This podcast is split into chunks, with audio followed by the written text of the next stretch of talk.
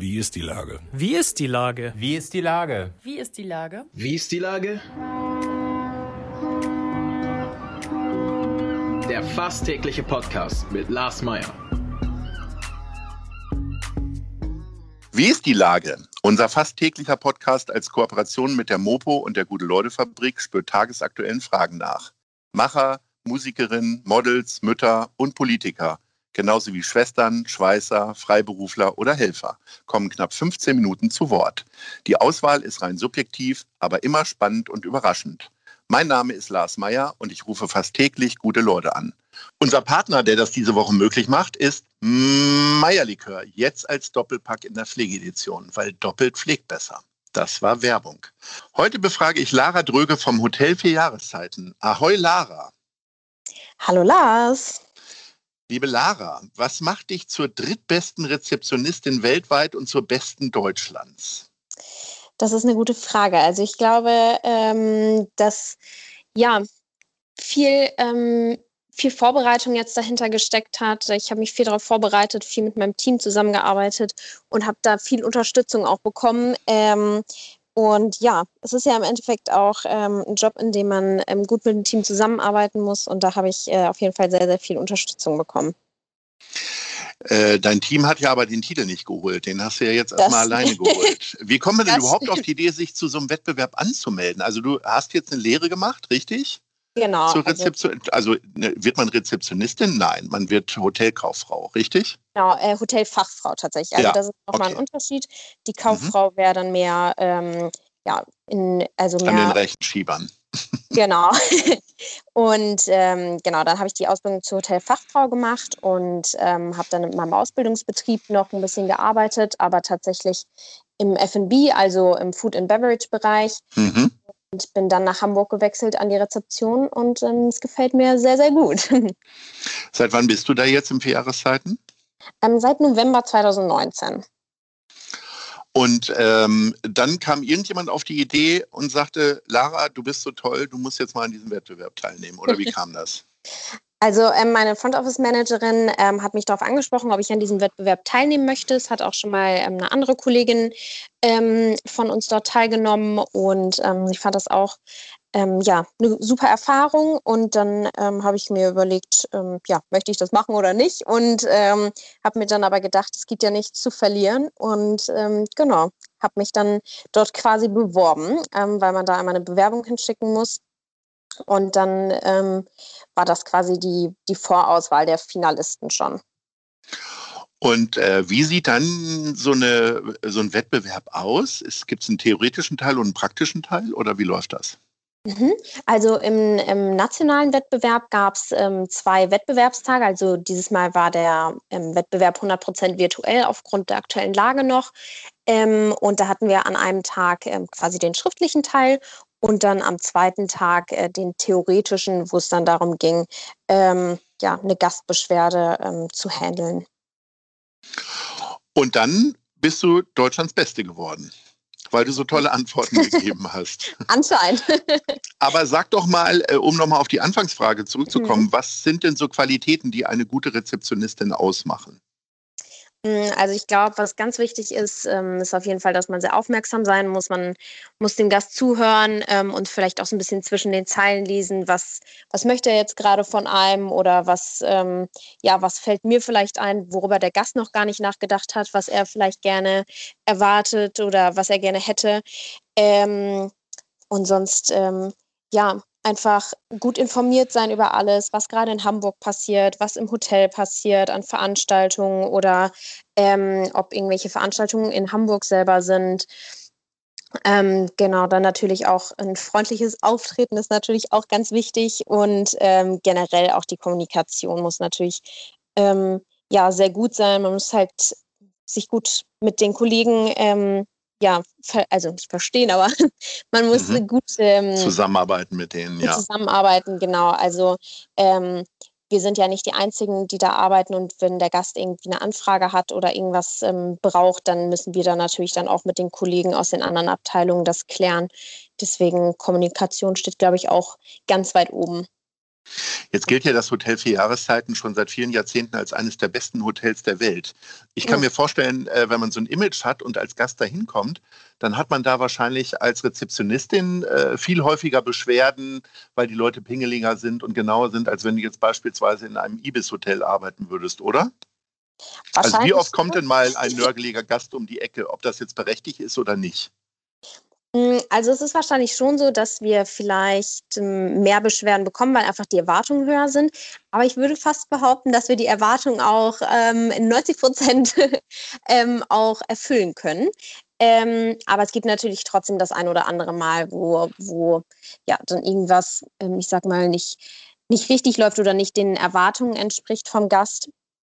Ähm, aber ja, das sind auch Situationen, wo man daraus lernen kann und ähm, die man dann mitnehmen kann und wo man dann auch im Team oder ähm, als einzelne Person da auch Sachen verbessern kann, die einem vielleicht vorher gar nicht aufgefallen sind, die dann dem Gast auffallen.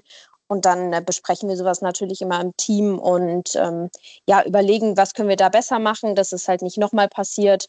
Ähm, genau.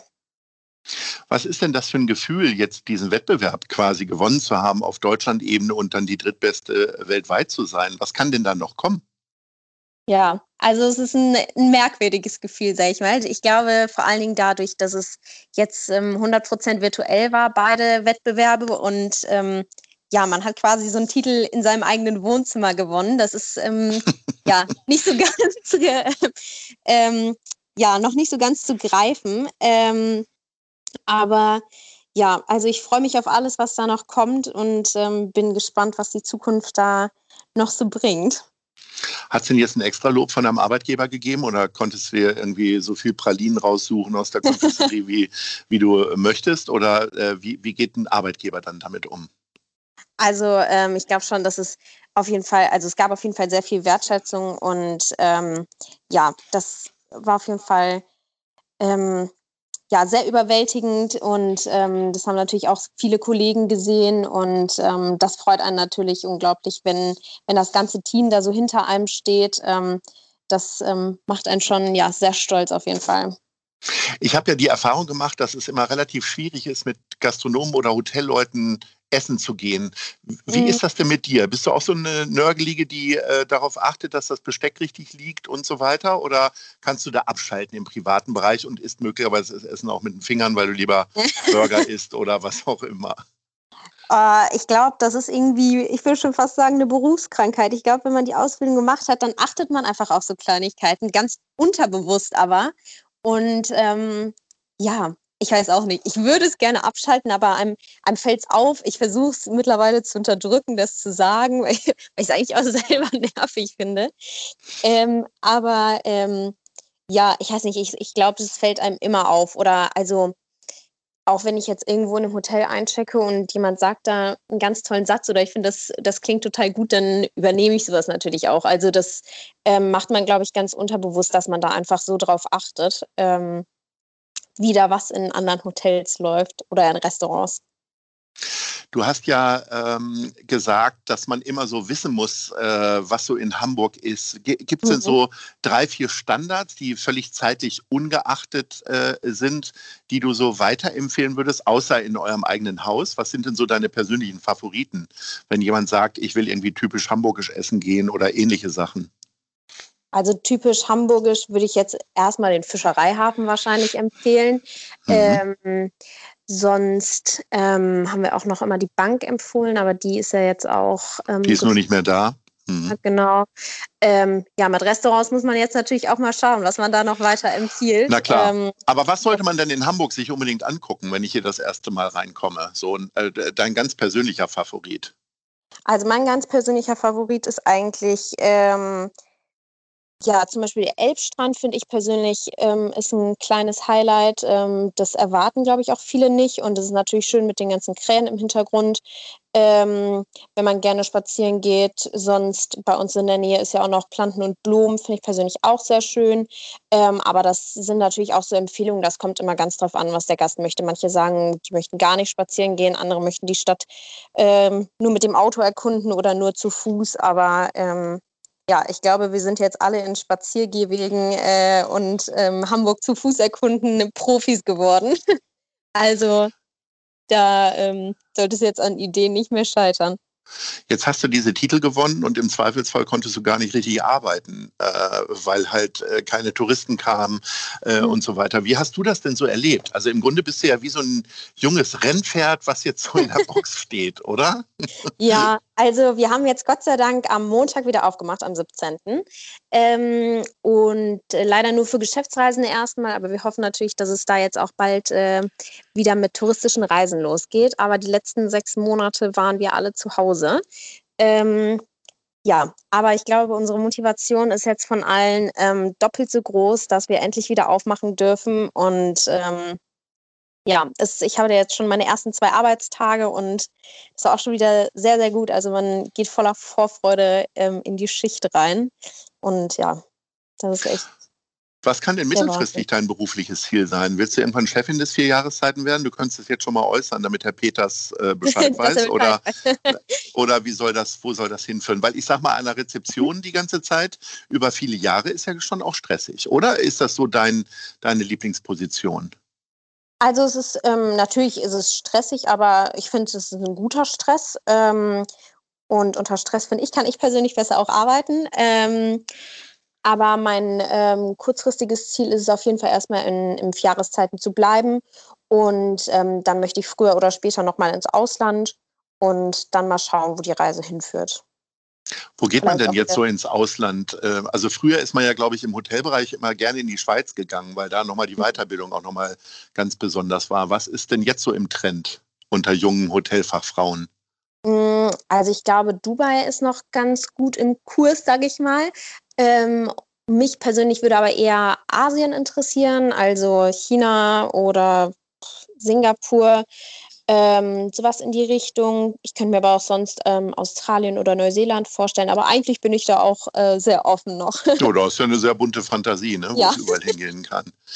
Was wirst du denn jetzt machen? Wir haben jetzt äh, so die ersten Lockerungen. Du hast selber gesagt, euer Hotel hat wieder äh, geöffnet für Geschäftsreisen allerdings. Aber wenn es jetzt so in ein paar Wochen, hoffentlich, ich sag mal im August, September, wieder so richtig losgeht, was, was wirst du denn so als erstes machen? Geht man dann als Hotelfachfrau äh, direkt erstmal ins Restaurant oder macht man ganz andere Dinge? Also so ein Restaurantbesuch, da wäre ich auf jeden Fall dabei. ähm, aber sonst auch einfach dann mal wieder das gute Wetter genießen. Ähm, die Kälte ist nicht so meins und nach diesem langen Winter ähm, sich jetzt einfach mal irgendwie am Elbstrand in die Sonne zu setzen, ähm, das würde mir schon erstmal reichen. Aber natürlich freue ich mich da auch wieder mal abends ähm, in ein Restaurant oder eine Bar zu gehen. Liebe Lara, ich wünsche dir alles Gute im Hotel für Jahreszeiten, äh, dass du weiterhin so erfolgreich bist und weiterhin auch so viel Wertschätzung bekommst von deinen Chefinnen und Chefs. Und äh, vielleicht sehen wir uns dann ja irgendwann mal am Elbstrand. Also, ja, ich bin offen. bis dahin. Ahoi. Tschüss. Tschüss. Dieser Podcast ist eine Produktion der Gute-Leute-Fabrik und der Hamburger Morgenpost.